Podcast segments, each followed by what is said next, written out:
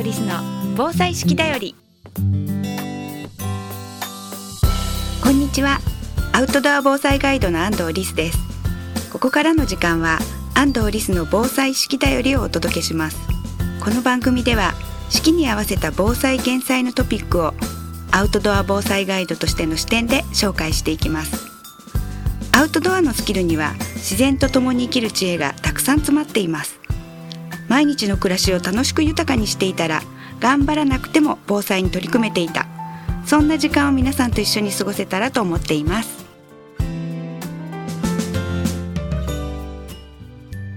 安藤リスの防災式だより。この番組は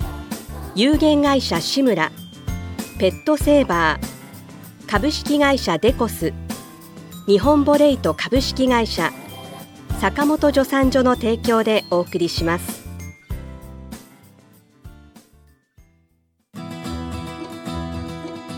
健康工房志村の古民家カフェムクカフェは親子で遊べる木のおもちゃ広場を併設。地元の食材をふんだんに使った美味しいお料理で皆様のお越しをお待ちしています。青梅市新町新青梅街道沿い。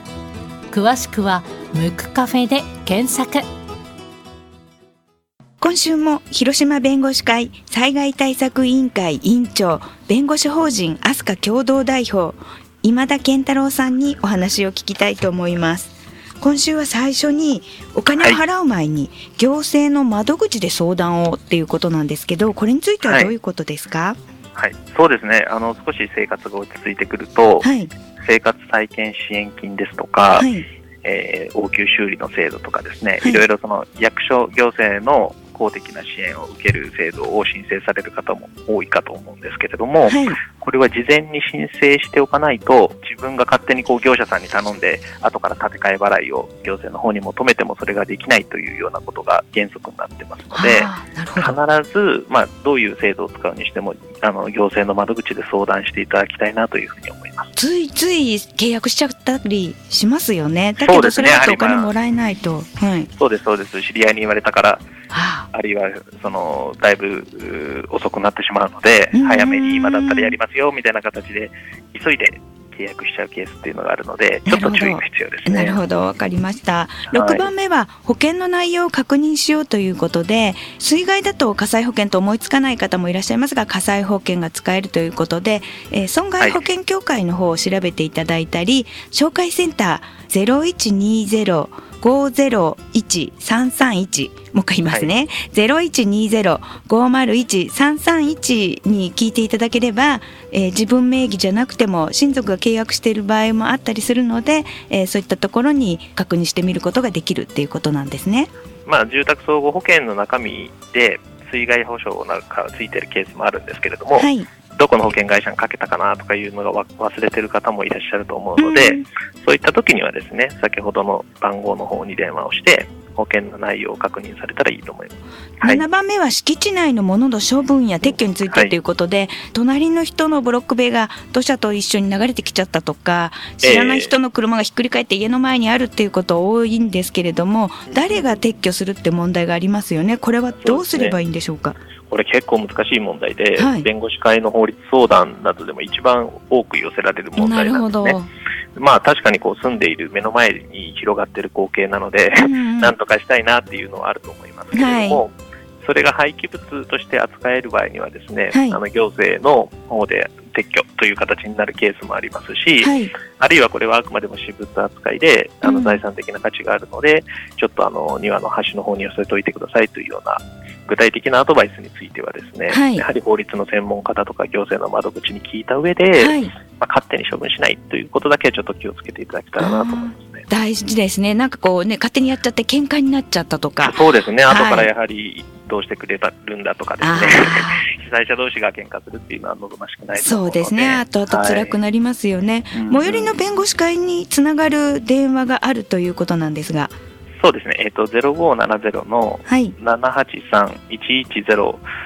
こちらの番号に電話をしていただくと、はい、えっ、ー、と、最寄りの弁護士会の面談相談の予約が取れますし、はい、各弁護士会のホームページを見ていただくとですね、はい、無料の電話相談などの案内もあると思いますので、そちらも利用していただけたらと思います。はい、ちゃんと喧嘩せず利用するのが大事ですよね。そうですね。はい。で、8番目、収入のめどが立たない方へ、ここ大事ですよね。はい、そうですね。やはりまあ勤務先が水没してしまったとかですね。はい。えーと、個人商店やってたんだけれども、うん、そこも使えなくなってしまったとか、はい、あるいはそのえー、雇い主の方もですね、給料が今すぐ事業が開始できなくて払えないというようなことで、たくさんこの件に関しては悩んでおられる方が多いと思うんですけれども、いろんなですね、労働の関係の補助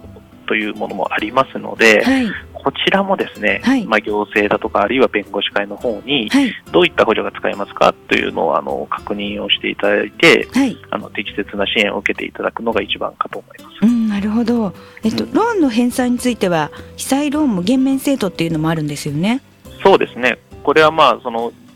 自宅が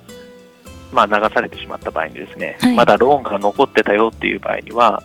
新しく家を建てようと思っても前のローンは自動的には消えないので、うんうん、この被災ローン減免制度という制度を用いてですね、はい、一定の財産を残しながら、まあ、ブラックリストに乗らなかったりあるいは連帯保証人に請求がいかないという形で生活再建を図る方法もありますので、はい、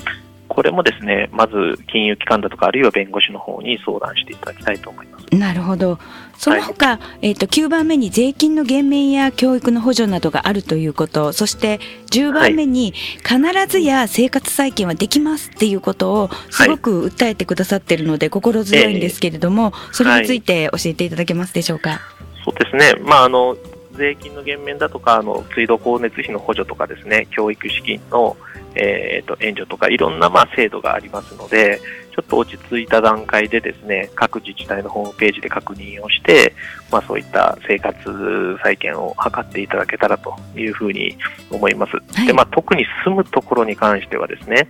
まあ、再建をする、それからまあ修理をする、いろんな方法があると思いますけれども、うん、生活再建支援金とかですね、はい、まあ、義援金や保険金だとか、いろいろな融資の制度を組み合わせることによって、まあ、必ずやですね、その自宅に戻るというような選択肢も可能かと思いますので、はい、ぜひ弁護士を頼っていただきたいと思います。はい、どうもありがとうございました。はい、いろいろあの、えー、皆さんの、えー、心の支えになるようなことを教えていただきました。今日は今田先生、はい、ありがとうございました。はい、ありがとうございました。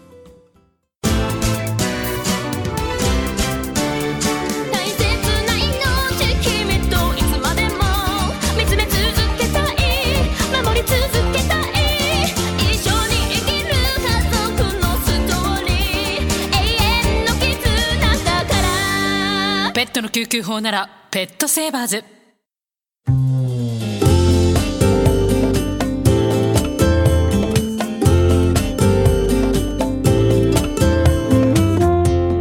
安藤リスの防災式だより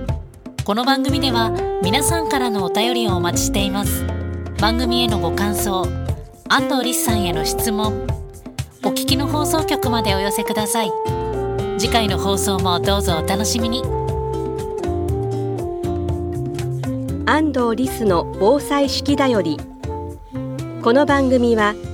有限会社志村ペットセーバー株式会社デコス日本ボレイト株式会社坂本助産所の提供でお送りしました。